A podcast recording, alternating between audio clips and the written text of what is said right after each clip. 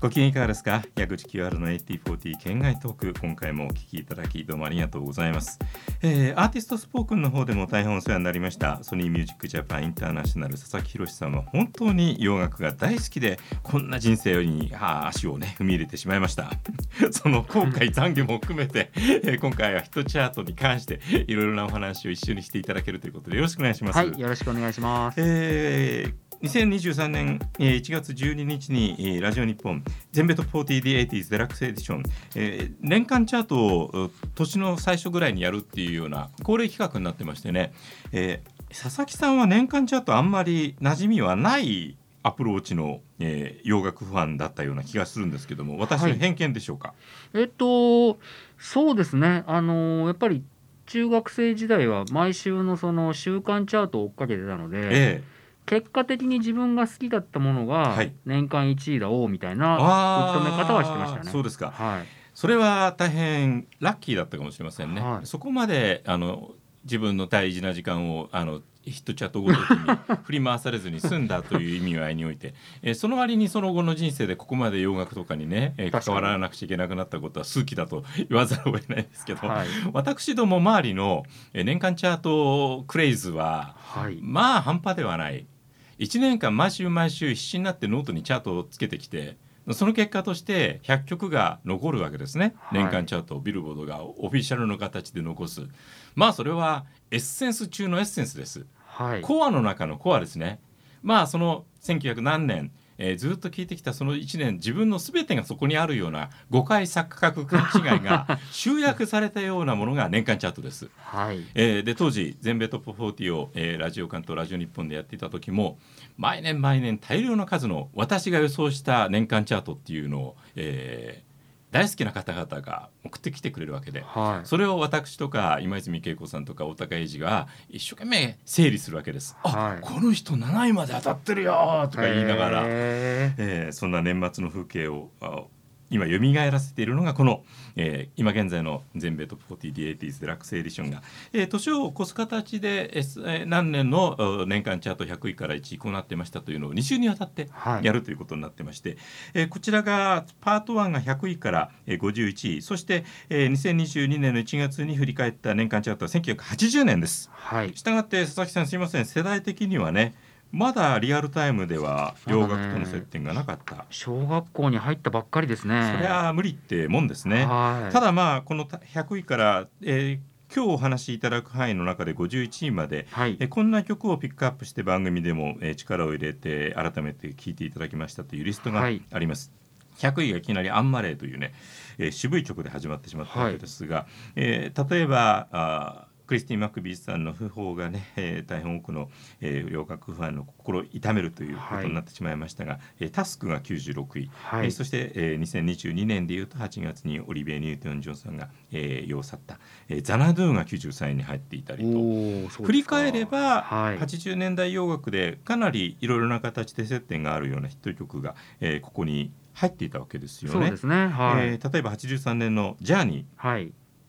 これがあの実のところ全米ヒットチャートトップ40以内に入ったジャーニー初めてのヒット。ああそうか。それがこの結構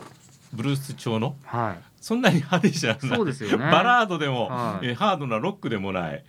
え結構意外だったかなまだジョナサン・ケインがいないジャーニーですか、ね、ギリギリですかね。ギリギリかな？はい、はい、えこの後からあいよいよあのエスケープに突入するということでで、ねはい、83年になるわけですがそれ以前の、えー、まだ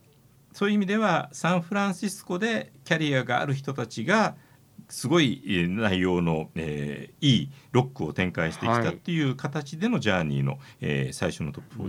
ですね。えー、この中で、えー、この曲だったらなんとなく耳に馴染みがあるしアーティストにも親しみがあるっていうのはどのあたりですかね？えっとやっぱり87年ぐらいに出会ったアーティストを遡って聞いたっていうことで言うと、その立場で言うと、はい、まずジャーニーですねもちろん。ジャーニーはい。えー、っとジャーニーはだからセパレートウェイズぐらいで出会ってから遡っていったのかな。はい。フロンティアーズ、はいそうですね、ね、まあ、WBC でね、はい、散々テレビでも後に使われるようになって、はい。えー、今年は使われないのかそれはいいとして。あとはですねリンダ・ロンシュタットですかね、うん、これあの意外なとこなんですけどどういうふうに出会ったんですか佐々木さんはリンダと。僕あのちょっとお話以前したことあると思うんですけど、やっぱりメロディーが非常に好きで、えー、映像が浮かぶような情感豊かな曲が好きって話したことあるんですけど、はい、チャートでリンダ・ロンシュタットとアーロン・ネビルのデュエットで「どんのマッチ」ですね。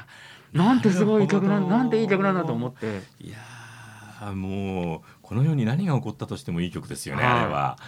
本当にいい曲です。あの死ぬほどいい曲と思って、はい。二人のあの声があんな形でねぴったりくるなんて、あのジェームスイングラムともね忘れられない。ね。はい、リンダがいいんだ、はい、つまりは。まあそれはいいとして、えー、あとはこここの中では七十七に涙がいっぱいというやはり、あとはボブシーガああとはボブシーガーも八十七年にビバリーヒルズコップスのシェイクダウン。なるほど、ね、のサントラで聞いて、はい、かっこいいなと思って、うん、あのーフォレスト・ガンプ一期一会は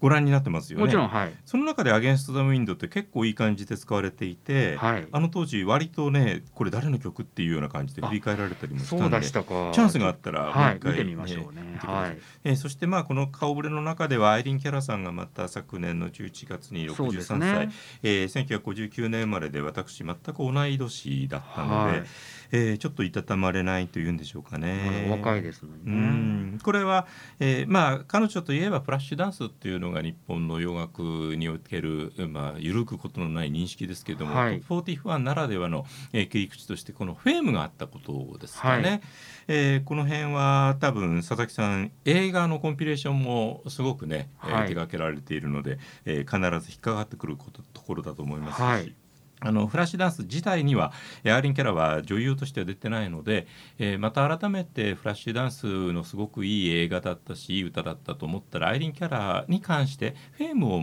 ぜひご覧いただきたいというのが、はい、私の正直な、えー、気持ちでもありますね、はい、えー、フェームのサントラが多分国内復刻リリース状況があんまり芳しくないのかもしれないですね。あんま見ないですね、うん、多分ね履修されていたことはあったんですけど、はい、私必要があった時に手元になかったもんでアナログの時代だったんで80年サントラ出た時にね、うんうんうん、CD って買い直してなかったんですよ。はい、でアウト・ヒア・オン・マイ・オンっていうもう一曲「あなたを求めて」っていう素晴らしいバラードが映画に使われていてアイリーンの歌でヒットしてるんですけれどもそれどうしても使いたくて、うん、えー、まあ、輸入版で結果的には手に入れて、えー、今回の追悼の流れの中でも紹介することができたんですけどもね、はい、今その輸入版を一生懸命探すとボーナストラックとしてその曲のインストゥルメンタルが入ってます、ね、このインストゥルメンタルの出来が秀逸すぎて、はい、何らかの形でどっかの BGM でレギュラー的に使おうかなと思って、ね、あなるほど。いいですね、はい、ここまでの話はものすごく雑談です 何一つこれをわざわざ聞いてくださってる方々の具体的メリットが生じないという点で貴重かもしれません。何を言ってるんでしょうかね、えー、そしてここはあのためでね、はい、えー、51位まででこんなにすごくいい曲印象的な曲が年間チャートは入っていました。じゃあこの次に紹介する50位から1位はえらいことにまたなってるぞっていうような予告編的な意味合いがあって、えー、51位にクールザ・ギャングの、えー、トゥーホットまでが、えー、まあ紹介されるわけですね。えー、これによって本当に1980年ってこういう年だったんだなっていうふうに、えー、分かる部分がきっと伝わるんじゃないかなと思って佐々木さんは随分 80s 関連のねコンピレーション、企画作品も、えー、たくさん作られていて、はい、えー、それによって 80s の魅力洋楽ヒットに関して改めて発見する若い世代がすごく多いんで。はいそれはもう企画をしてくださって商品化してくださってる佐々木さんには感謝しかないんですけれどもこの番組やってて発見したことがあるんですよ。はい、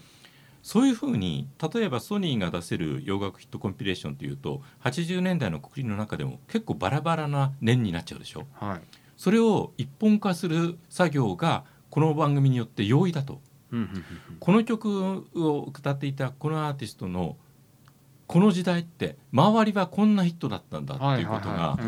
すごく具体的イメージとして毎週今週は1982年の何月ですって言った時にあのイメージが湧くと、はい、そのことによってなんかその年っていうものに対する認識みたいなものとかその年での時代背景が生んだこの曲このアーティストっていうような多分聴いてくださってる方々の具体的なインフォメーションでありイマジネーションにすごく結びついてるみたいなんですよね。はいねはい、だからそういう部分でのまた切り口のコンピレーションも考えてください。はい。年代のねあの背景みたいなものがちょっと分かるような、はい、まあある意味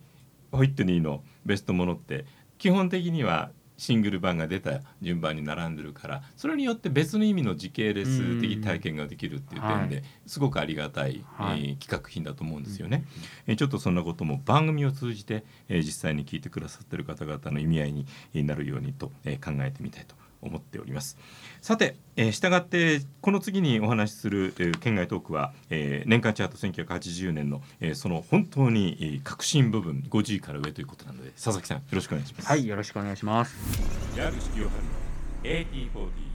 県外トーク。このポッドキャストは公式のツイッターも展開しています。収録の模様などをアップしております。ぜひフォローをお願いいたします